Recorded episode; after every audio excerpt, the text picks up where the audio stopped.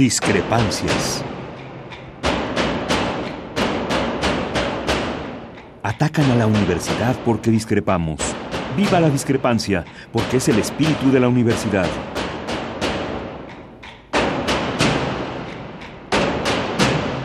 Martes de Discrepancias. Conduce Miguel Ángel Velázquez.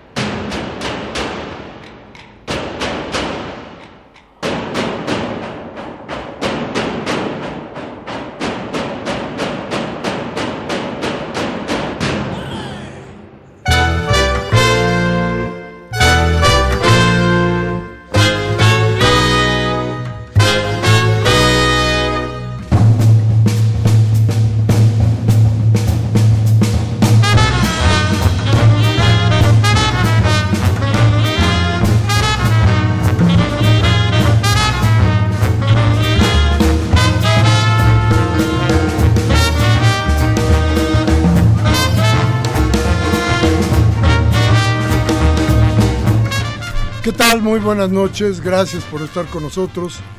Esto es Discrepancias, estamos en Radio Universidad y es entre ustedes y nosotros la cita de los martes para reflexionar un poco sobre lo que pasa en nuestro entorno. Y mire usted, em, me he encontrado con muchas personas, y usted seguramente también, que preguntan, bueno, ¿cuál es el cambio del que tanto se habla en la política que tanto advierte Andrés Manuel López Obrador. ¿Dónde está realmente el cambio? ¿De qué se trata? Hay quien me pregunta, ¿esto es el salto hacia el socialismo? ¿Qué es exactamente lo que se está buscando? ¿Hacia dónde el cambio?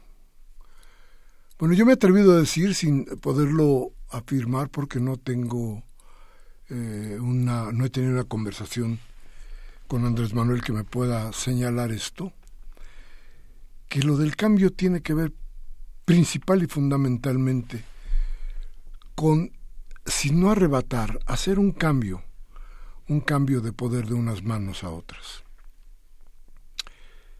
Son muchos, él lo ha dicho de alguna o de muchas formas, son muchos los años que han tenido un grupo, un grupo de gente en el poder que se ha vuelto supermillonaria a partir del trabajo de todos nosotros, que sigue ahí y que además ha llevado su poder no solamente no solamente a la cuestión laboral y no solamente a la cuestión de los negocios, sino también quiere adueñarse de la cuestión política.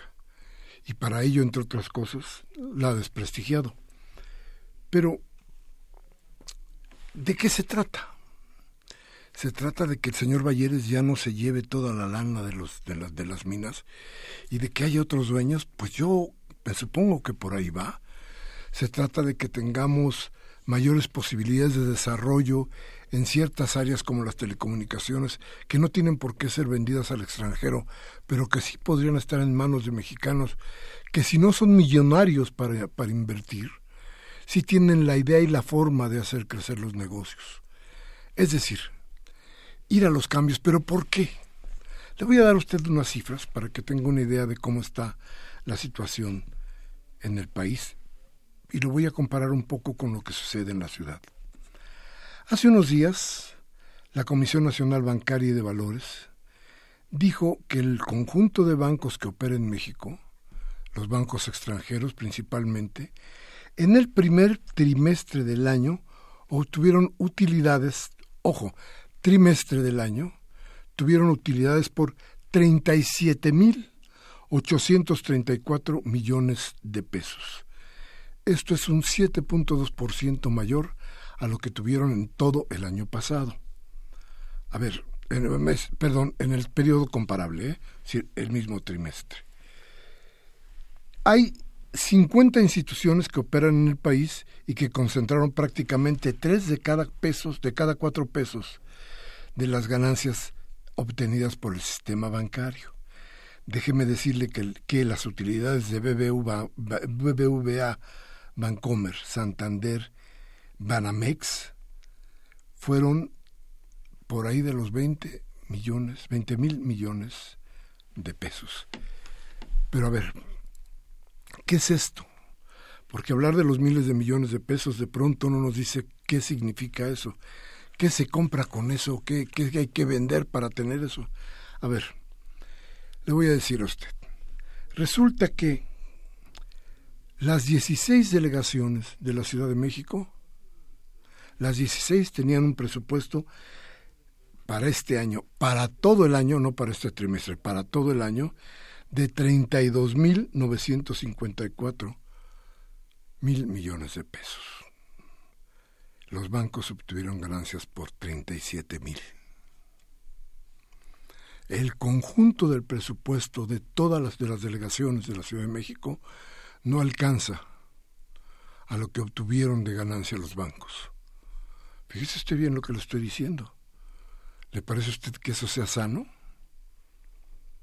Yo creo que tenemos que hacer una revisión muy clara de todas estas cosas porque porque este dinero este dinero se genera aquí, pero se va de aquí. Casos terribles, a ver. 8 mil 792 millones de pesos se asignaron a la reconstrucción de la Ciudad de México por el sismo que acabamos de vivir. Y al término del primer semestre, las utilidades de BBU Bancomer, que es el mayor banco del país, fueron de 11.212 millones de pesos. ¿Le parece a usted justo? 8.000 contra 12.000. Pero esos, esos 12.000 se fueron de México. Y estos ocho mil son los que tendremos que pagar entre todos para la reconstrucción de la ciudad. Y esto es lo que tiene el gobierno para poder reconstruir. Y sin embargo los bancos, los bancos que hoy recibieron una sopita de su propio chocolate, ¿no? Porque déjenme platicarles, usted ya lo de saber, el hackeo estuvo de maravilla, ¿no? Todavía no se sabe exactamente cuánto fue lo que les sustrajeron a los bancos. Y ojo, ¿eh? Todavía no sabemos muy, muy, muy bien. Pero, ¿usted cree que los bancos van a pagar el hackeo? Yo creo que no, ¿eh? Tenga cuidado. Porque yo creo que de alguna manera nos van a hacer pagar a todos los cuentavientes lo, el dinero que se haya que se haya que se haya esfumado vía el hackeo. Fueron cinco los bancos que estuvieron en este, en este asunto. Entonces, yo les digo, bueno, pues a ver cómo le vamos a hacer con todo este asunto que parece que no tiene hasta ahorita ningún remedio. El dinero se fue como se fue, el dinero nuestro hasta, hasta otros lugares.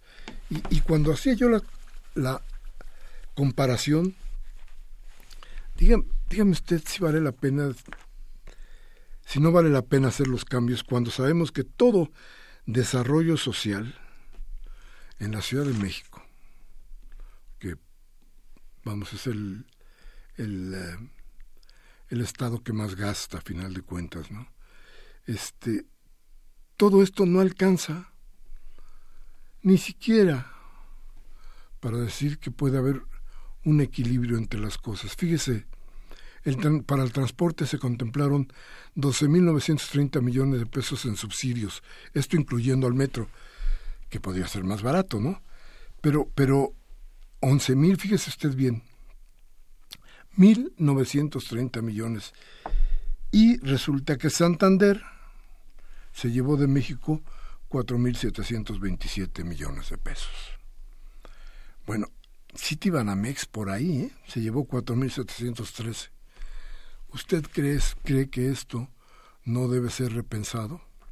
Yo no, yo no creo en que la idea sea vamos a nacionalizar la banca. ¿No sería mejor pensar que la podemos volver justa? Nada más. No se trata de arrebatar, se trata de poner orden. Piénselo usted, por ahí había un no sé cómo se llaman las cosas estas que mandan por internet, que decía, el día de la votación, primero pase a la gasolinera y después vaya a votar. Ahí se los dejo. Vamos a un corte Esto es Radio Universidad, nuestros teléfonos 55368989 y el ADA sin costo 01800 5052 688. Vamos a hablar hoy de seguridad nacional, de esa ley que sembró una sombra en todo el país. Regresamos en un momento.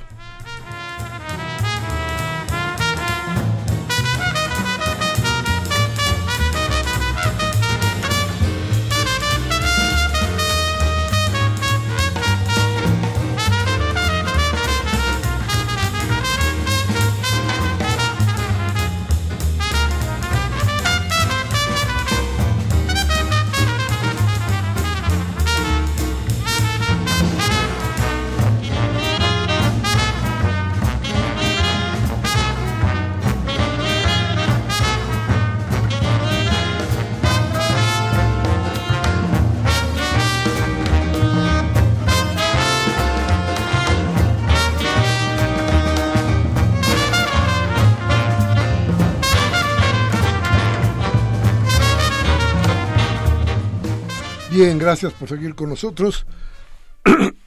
Perdón, nuestros teléfonos en cabina 55 36 8989, la da sin costo 01800 50 52 688. Bueno, hace un momento platicaba yo con nuestra invitada Bárbara Zamora, que es la presidenta del bufete jurídico Tierra y Libertad, pero que es quien promueve los amparos que usted ya debe de conocer en contra de la ley de seguridad interior. Y yo le decía, ¿y cómo lo hicieron? Eh? Porque cuando esto empezó, la verdad no veíamos por ningún lado que pudiera ser posible que a esta ley le tocaran un solo pelo. Bárbara, buenas noches y platícanos cómo fue. Sí, buenas noches. Bueno, primero es, eh, creo que hay como ocho mil amparos presentados contra esta ley. No, yo no los elaboré todos, yo algunos. Y el que se resolvió y del que vamos a hablar es el 116, diagonal 2018. Eh, creo que ha sido la ley más impugnada en toda la historia, así que todavía hay varios amparos que están este, pendientes de resolución. Pero de este que, que yo hablo, pues el juez octavo de distrito en materia administrativa resolvió pues concedernos el amparo y darnos la razón en el sentido de que esta ley de seguridad interior pues es violatoria de, de diversos artículos constitucionales y consecuentemente pues de derechos humanos y garantías que están eh, eh, consagradas en la Constitución. Eh, la, la, resolución eh, anuló, por decirlo de alguna manera más coloquial, declaró inconstitucionales 13 de los 31 artículos de la ley.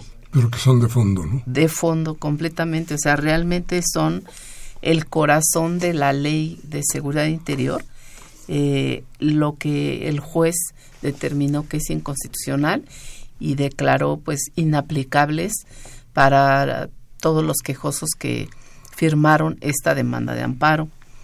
Entonces esto significa que esos artículos ya no se deben aplicar por lo menos a los quejosos, a los que suscribieron la demanda. Y es muy importante porque pues nosotros habíamos este comentado y desde antes de que se aprobara la ley muchas voces estaban eh, oponiéndose a que se aprobara, eh, haciendo notar el peligro que representaba que se tuviera ya una ley con la presencia de y la actuación de las Fuerzas Armadas en funciones de policía de manera permanente en todo el país, porque eso es lo que significa esta ley de seguridad interior. Entiendo que se hicieron llamados desde la ONU y desde la Comisión Interamericana de Derechos Humanos. Y bueno, muchas voces aquí de la sociedad y de especialistas y que, que alertaban sobre este peligro, pero que el Poder Legislativo no escuchó en ningún momento. Y entonces fue adelante con la aprobación de esta ley que ahora afortunadamente el la resolución de este juez federal, pues eh, efectivamente dice que las Fuerzas Armadas no pueden hacer eh, actividades de, de seguridad pública, o sea, de policía, en tiempos de paz, porque eso implica un grave riesgo para el ejercicio de derechos fundamentales de los ciudadanos. Entonces, el, el, el hecho de que esta ley hubiese contemplado la participación de las Fuerzas Armadas de la Sedena y de la Marina en este tipo de actividades implica eh, la violación de varios artículos de la Constitución, pero en particular el 29 y el 129, el 14 y el 16. Y por eso es que se ha declarado inconstitucional eh, la toda casi la mitad de esa ley y eh, la pues un peligro muy pues muy real era que esta ley no hablaba de, de delitos o de delincuencia, de combate a la delincuencia ni de delito. En los treinta y tantos artículos nunca se mencionó eso, pero se mencionaba eh, una declaratoria de amenaza a la seguridad interior en esos términos muy generales y muy abstractos, sin decir realmente en qué pudiera consistir esa amenaza.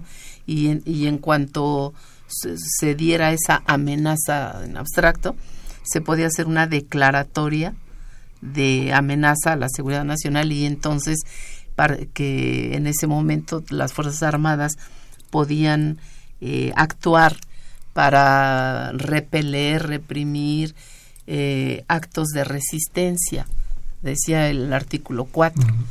Entonces, sin especificar si esos actos de resistencia fueran de manera pacífica o violenta o de qué manera eh, también se dejaba una, un vacío, una abstracción y podía cualquier acto de resistencia considerarse como una amenaza a la seguridad interior y consecuentemente la actuación de las Fuerzas Armadas. Entonces esto pues se pudo detener mediante esta resolución de, del juez y porque pues eh, la, sentencia es muy muy consistente y muy completa. Dice que las Fuerzas Armadas en tareas de seguridad pública introduce un riesgo para el ejercicio de los derechos de las personas porque los militares difícilmente se pueden sustraer al régimen de mando y al adiestramiento para el cual ha sido creado. ¿Y para qué ha sido creado un ejército? Pues para para matar a los enemigos externos, ¿no? Entonces eso ellos no podrían, digamos, sustraerse de eso y por eso ellos no pueden hacer tareas de seguridad pública porque esas no consisten en matar a la gente, sino en perseguir delitos y ponerlos a disposición de una autoridad judicial, de un juez, para que ahí sean juzgados. Pero la actuación de las Fuerzas Armadas pues es simplemente eliminar, es la guerra, es eliminar a un enemigo, que en este caso pues serían todos los ciudadanos como enemigos potenciales. Y este por otro ¿Quién sería el Maciosare? El Maciosare, un extraño, pero ya todos seríamos del Maciosare, todos como ciudadanos. Y por otro lado había también un artículo 20 era ese realmente entrar ya de lleno a la pues al mando de la bota militar como ley como autoridad suprema porque en caso de que se diera la declaratoria de, de amenaza a la seguridad nacional que esa la tendría que haber la tendría que hacer el presidente de la República pero una vez hecha la declaratoria todas las operaciones iban a ser coordinadas dirigidas y todas al mando de un general nombrado por la Sedena y por la Marina. Y ellos... Democráticamente, es decir. Eh, eh, es decir, y, pero ellos serían los que dirigirían a las autoridades civiles también. O sea, ellos les indicarían qué tareas les tocaba realizar en el marco de esa declaratoria de amenaza a la seguridad interior. Es decir, todo el mando quedaría en manos de militares. Los civiles subordinados al mando militar, que eso es totalmente contrario a lo que establece el artículo 129. Los militares siempre tienen que estar bajo las órdenes de una autoridad civil, no al revés. A ver, yo entiendo que son las leyes y que así están, pero dime una cosa, Bárbara.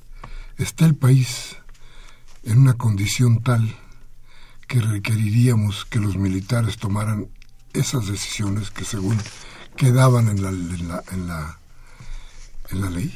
No, pues eh, efectivamente el país no está en esa situación porque solo ahorita estamos en tiempo de paz, no estamos en guerra con nadie, o sea, con una fuerza extranjera, que es cuando ellos tendrían que intervenir, o cuando aquí dice la, eh, la resolución, cuando realmente haya un grave peligro a la seguridad interna y entonces se den situaciones de excepcionalidad, o sea, realmente un caso, una situación excepcional donde se requiera la intervención de, la, de las Fuerzas Armadas, pero con acotadas a que haya un, una orden por escrito del Poder Ejecutivo, por escrito, donde establezca por cuánto tiempo van a estar actuando y en qué espacio territorial y por qué se está este, eh, requiriendo esa actuación, cuál es la situación excepcional que se está registrando para que puedan actuar en ese sentido. Y en, y en el ahorita nos, no nos encontramos en ese estado de excepcionalidad que por otra parte pues esta ley convertía en excepción o la excepción en regla. Ya esas este, situaciones de excepcionalidad de que habla aquí pues la ley de seguridad interior las consideraba permanentes. Ya no era una excepción, ya era una situación permanente y aplicable a todo el territorio nacional, cosa que aquí la, la resolución del juez dice que no, no puede ser así, porque en caso de que se diera esa situación de emergencia o de excepcionalidad, tendría que ser por un por un determinado tiempo mm, específicamente señalado en la declaratoria por escrito, una orden digamos, por escrito a las Fuerzas Armadas diciéndole por cuánto tiempo específicamente y en qué lugar en qué lugar expresamente se circunscribiría esa actuación y por qué se considera que hay una situación de excepcionalidad que de la que mm, se requeriría la, la intervención de las Fuerzas Armadas.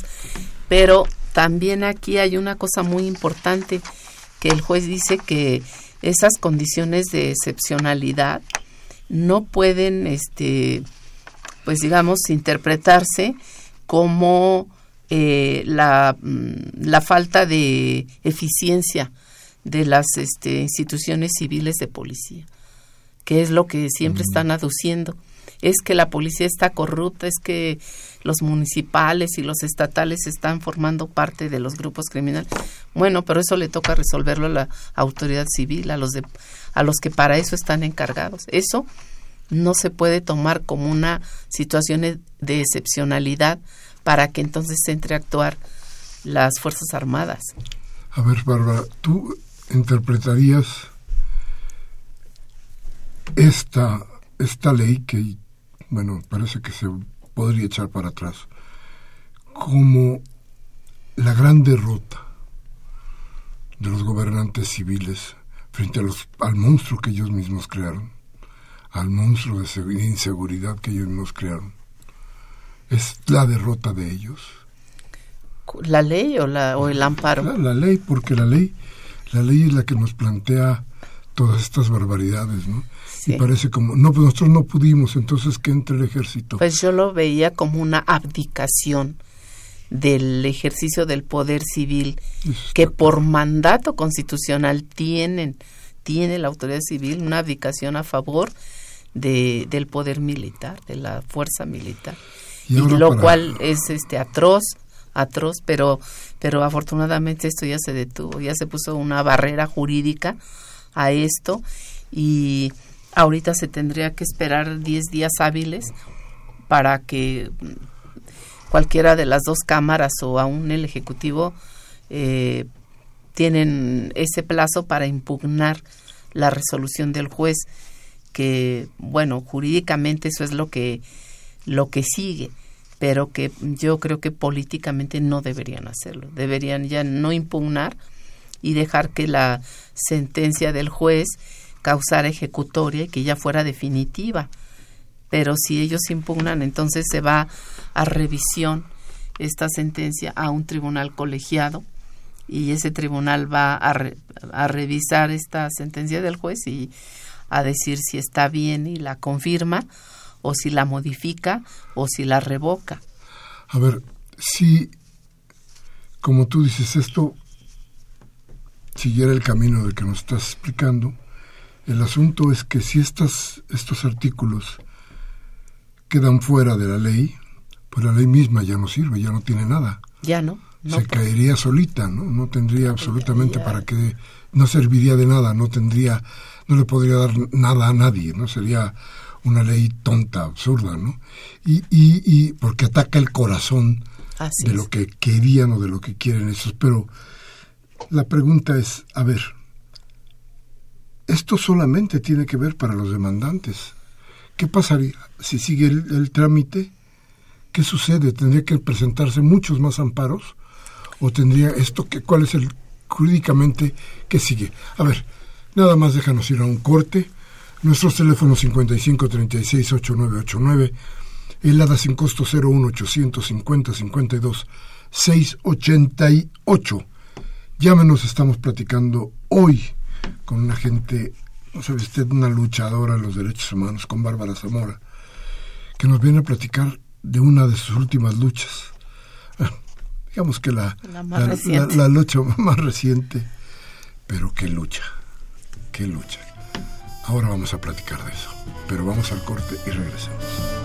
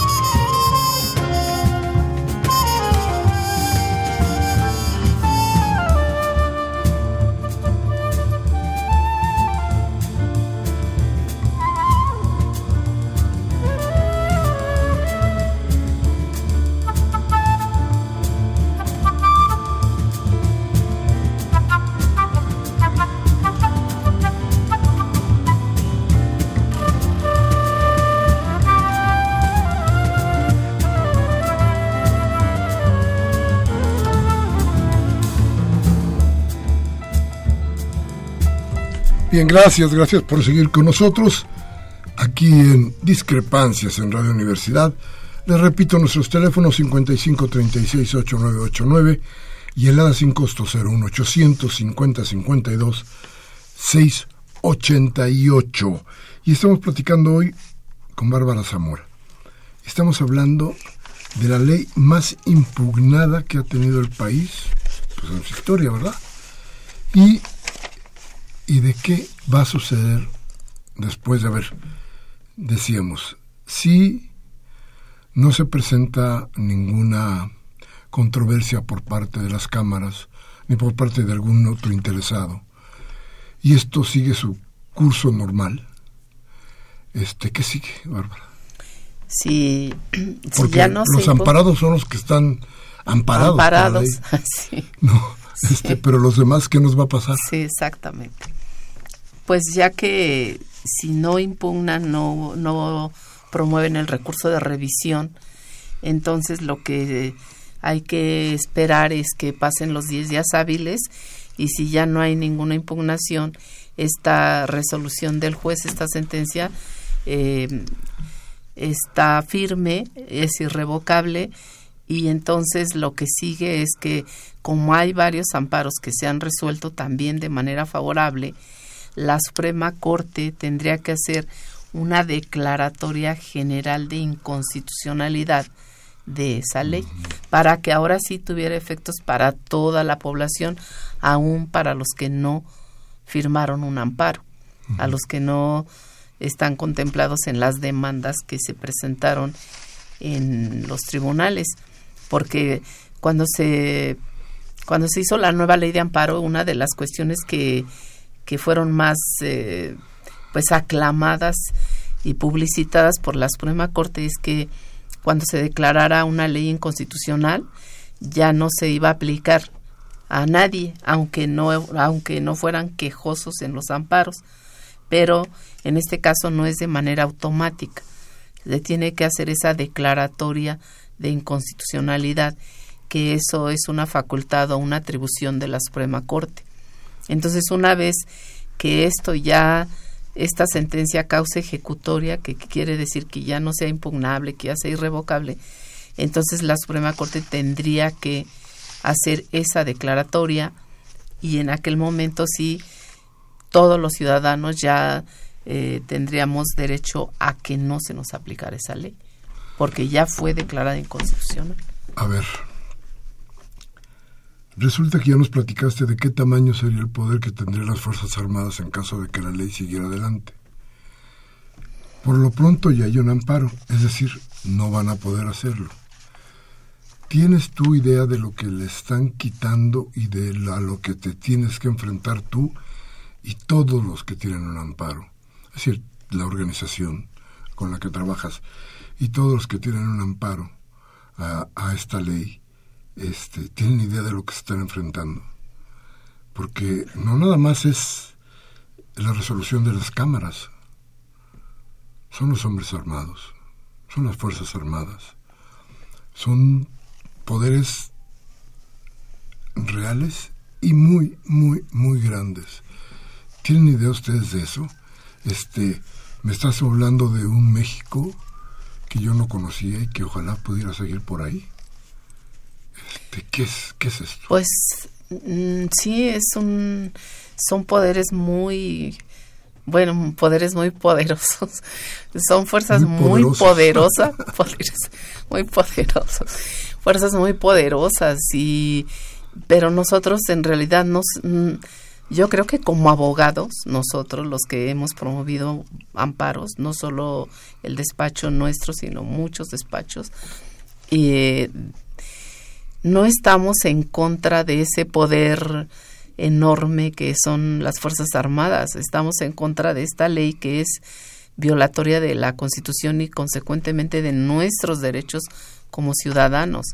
Entonces yo creo que pues para eso están los tribunales y nosotros hemos acudido a, a los juzgados para que el juez sea el que diga, no solo nosotros, sino el juez que es un perito en derecho, que diga si nosotros teníamos razón o no y nos está dando la razón. Entonces yo creo que si realmente todos debemos someternos a, la ley y el Estado de Derecho, las Fuerzas Armadas no tienen por qué sentirse pues agredidas o, eh, o mal porque hemos ganado un amparo, porque aquí también pues está la digamos eh, la decisión o la valentía del juez que dio estos amparos a favor y de esta manera tan completa y tan contundente. Entonces yo creo que, que el juez ni nosotros estamos en contra de las Fuerzas Armadas, estamos en contra de una ley que era absolutamente inconstitucional. No podemos como abogados ver que hay una ley que viola todos los derechos este, ciudadanos que están en la Carta Magna y no hacer nada, quedarnos solo callados porque pues es un poder muy grande contra el que nos estaríamos amparando, pero tenemos que hacerlo porque si creemos en, en la ley y pues eh, no mucho en las instituciones, pero en este caso pues no nos queda otra, ¿no? Que acudir a las instituciones, eh, al poder judicial y afortunadamente pues este juez tuvo las pues la sensibilidad y también la la visión de que efectivamente esta ley pues viola la Constitución y, y hacer una resolución en consecuencia. No, no creo que el juez em, pues también esté como exento de presiones o algo, pero yo veo esta esta resolución como como algo este muy valioso que, que nos hace confiar en los en los tribunales en particular en este poder judicial federal en este juez. Han sentido ustedes ya el alguna reacción por parte de del ejército de la de los propios este de los litigantes del asunto este no nosotros hasta ahorita no hemos sentido pues algo este digamos que nos esté presionando o amenazando no no porque pues, no estamos haciendo nada que vaya en contra de, de la ley estamos actuando con los argumentos jurídicos y ante los juzgados. Y el problema es que hace mucho que la ley aquí. Sí, pues sí, yo entiendo. Este tiene muchos tenemos, ¿no? Pero tenemos que recobrar, ¿no? Que recobrar esa ese valor de pues de acudir a tribunales, a la ley, a los jueces para que como dice el, pues como dice la ley de amparo nos protejan ante actos arbitrarios y un acto completamente arbitrario, caprichoso, fue esta ley que aprobó el, el legislativo, a pesar de todas las voces que se oponían. Entonces, ¿cuál? que no es un acto arbitrario, pues sí es un acto arbitrario y para eso tenemos esos instrumentos como el juicio de amparo. Y fíjate, el, el, el asunto resulta que si esto no llega a ser ley, si esto se echa para atrás como en los términos en los que está planteando el juez, en los términos que ustedes buscaron el amparo, este, eh, ¿cómo quedaría? No, pues ¿Qué pasaría? Pues se tendría solamente con lo que viene en la Constitución. Sí, claro.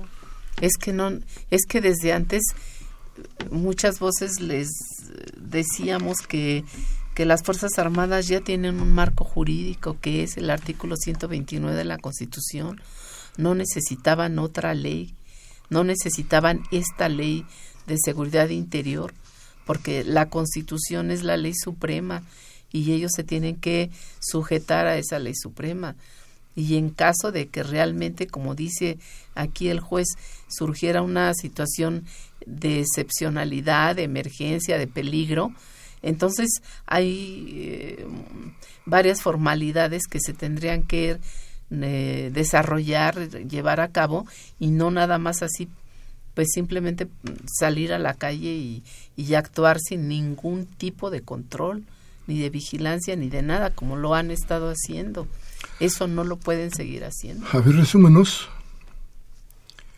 eh, lo peligroso que resultaba la ley eh, sin planteándonos los números de los, de, los, de los artículos, pero ¿qué significaba si esta ley?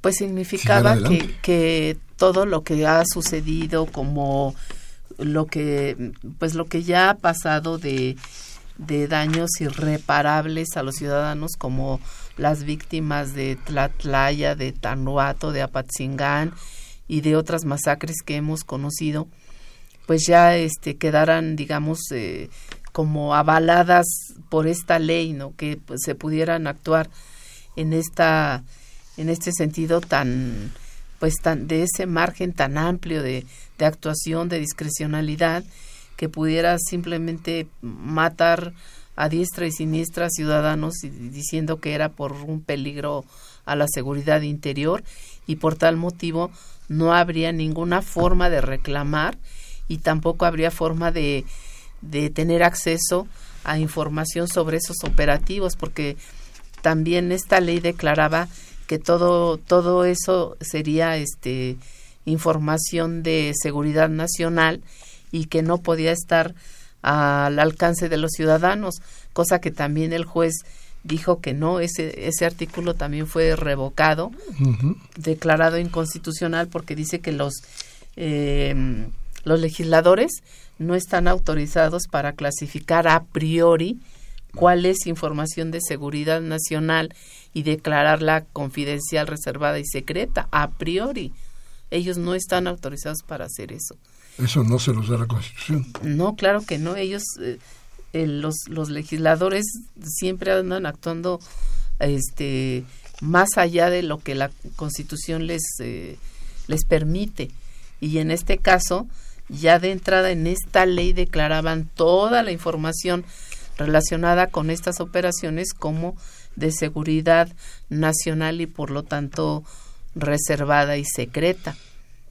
A ver, dime una cosa, ¿no te parece extraño que no hayan ya impugnado la ley cualquiera de las fuerzas que estén ahí? Es que son 10 días hábiles.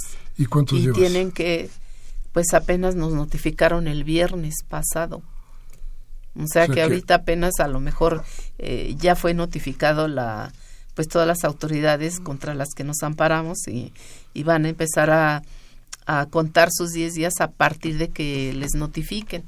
A mí me notificaron el viernes y a los demás no sé si ya les notificaron el mismo viernes o el lunes, o sea, de todas maneras son 10 días hábiles. Y pues a, a, veces se esperan hasta el último día para, para presentar su, su impugnación, o sea que ahorita pues apenas está empezando a contar el plazo. A ver, tú me hablas de la confianza que se tiene en la ley, pero el asunto es que los legisladores hicieron esta ley burlándose de la propia ley. ¿Y cómo se puede tener una confianza? No, no, yo en ellos no tengo ninguna confianza, los legisladores, no. Ellos actuaron en contra de los ciudadanos al, al aprobar esta ley. Claro. Entonces, ¿cómo? No, yo, yo no tengo confianza en estos porque se supo, ellos se, se asumen como representantes populares, representantes de los ciudadanos, pero pues no son, no pueden ser Primero porque hay muchos que no, no fueron elegidos, que son plurinominales, nadie votó por ellos. Pero por otro lado, pues cómo pueden representar eh, los intereses de los ciudadanos y actúan en contra de los ciudadanos, en contra de los intereses de los ciudadanos. A ver, ahora déjame meterte en bretes, porque pues porque no podemos no podemos abstraernos de los tiempos que vivimos. Hay, a mi juicio, dos dos grandes propuestas de gobierno respecto de esto, de la violencia, respecto de la actuación de los del, del, eh, eh, ejército y de cómo remediar el, el, terrible momento de violencia que vive el país. Hay dos porque creo que eh, tanto el, la alianza del PRD PAN como la del PRI y cómo los eh, independientes, entre comillas, están planteando solamente seguir la guerra. Para ellos estos, estos, esta ley tendría que haber sido fundamental para el cumplimiento de su idea de guerra. Y por el otro, Andrés Manuel, que el planteamiento de la amnistía, que no ha quedado muy claro, y el planteamiento de cómo tendría que llegarse a la paz, tampoco está muy claro, pero se habla de la paz. Si hay, hay los, dos, los dos caminos. ¿Qué tendremos que hacer? ¿Tú cómo ves esto? Pues, pues lo veo así como tú, este, no hay precisión en esas propuestas de la paz y de la amnistía. Yo creo que se tendría que, que aclarar en qué realmente consistiría eso, pero, pero yo creo que la que la solución, la respuesta, la ley o lo que el marco jurídico, pues es la propia Constitución Allí está todo quién puede investigar y perseguir los delitos que tienen que hacer, cómo tienen que actuar. Todo eso ya está en, eh, en la Carta Magna. No hay que buscar otras leyes, otros marcos jurídicos, simplemente con que se aplique y todos respetemos y las autoridades respeten la Constitución cabalmente al pie de la letra, yo creo que con eso es, es suficiente para pues para salir de este caos sangriento, ¿no? Que está el país. Yo creo que sí. Que es suficiente. Pues ya tenemos ese marco jurídico y antes eh, estaba bien. O sea, empezó todo esto creo que hace dos, 12 años, ¿no? Cuando Calderón declaró la guerra contra el narco, una guerra.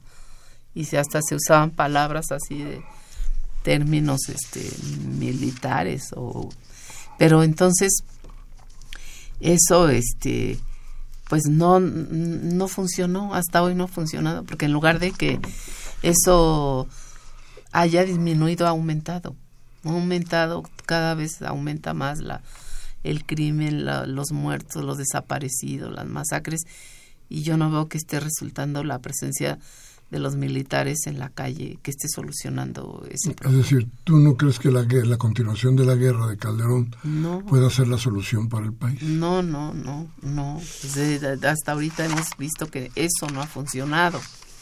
Si ya se probó, no ha funcionado, pues se tendría que cambiar ¿no? el, el modelo.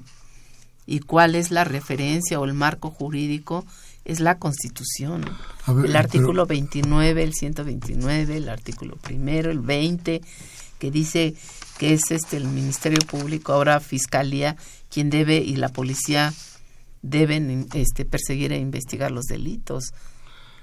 A ver, el tamaño de, del caos que vive el país, ¿sí lo aguanta todavía la Constitución? Pues yo creo que se ha generado todo eso porque no se ha aplicado la Constitución. No se ha aplicado, no se ha respetado. Que cada, cada acto de, de autoridades este, va contra la Constitución y no pasa nada, ¿no?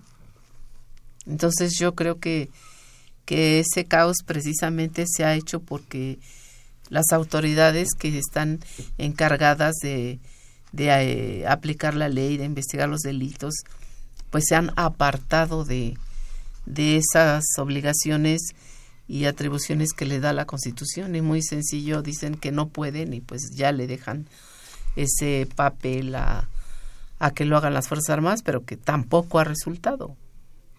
Y no solo no ha resultado así, digamos que materialmente en los hechos, sino que mm, violenta muchos artículos de la Constitución. Claro.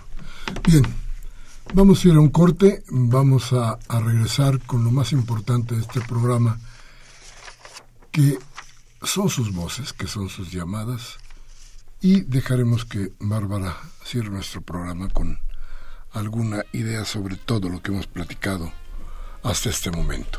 Vamos al corte, regresamos de inmediato.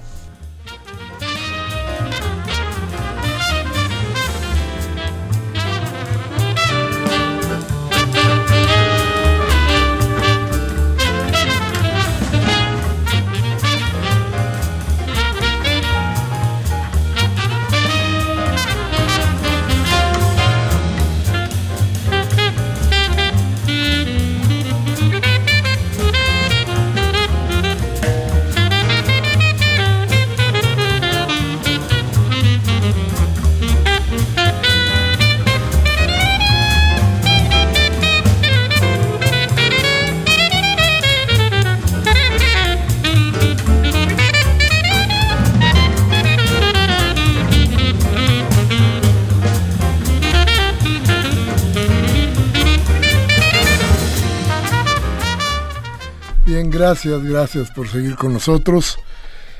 Vamos entonces con sus llamadas. Me dice don Fernando Almanza, estridencia no es la respuesta. Que le bajen de gritos, periodista de cuarta. Yo supongo que se refiere a mí. Yo, gracias por lo de la cuarta. Yo creí que andaba más abajo, pero pues se lo agradezco mucho. Lo de los gritos, pues ando medio, medio ronco. Entonces no quisiera yo este que se quedara usted sin oír las cosas que tengo que decir, que eh, no, no parten, fíjese usted, de lo que yo quisiera, parten de una realidad que me duele mucho. Si a usted no le duele, pues bueno, ha de tener usted pecho de acero, pero a mí sí me duele, ¿eh? Me duele mucho cómo está México, me duele mucho cómo está mi país, me duele que asalten a mis familiares en la calle a cada rato, me duele mucho que las noches se vuelvan un campo terrible de inseguridad. Me duele mucho que no podamos dar de gritos para decirle a todos estos que nos han deshecho México, ya párenle de robar.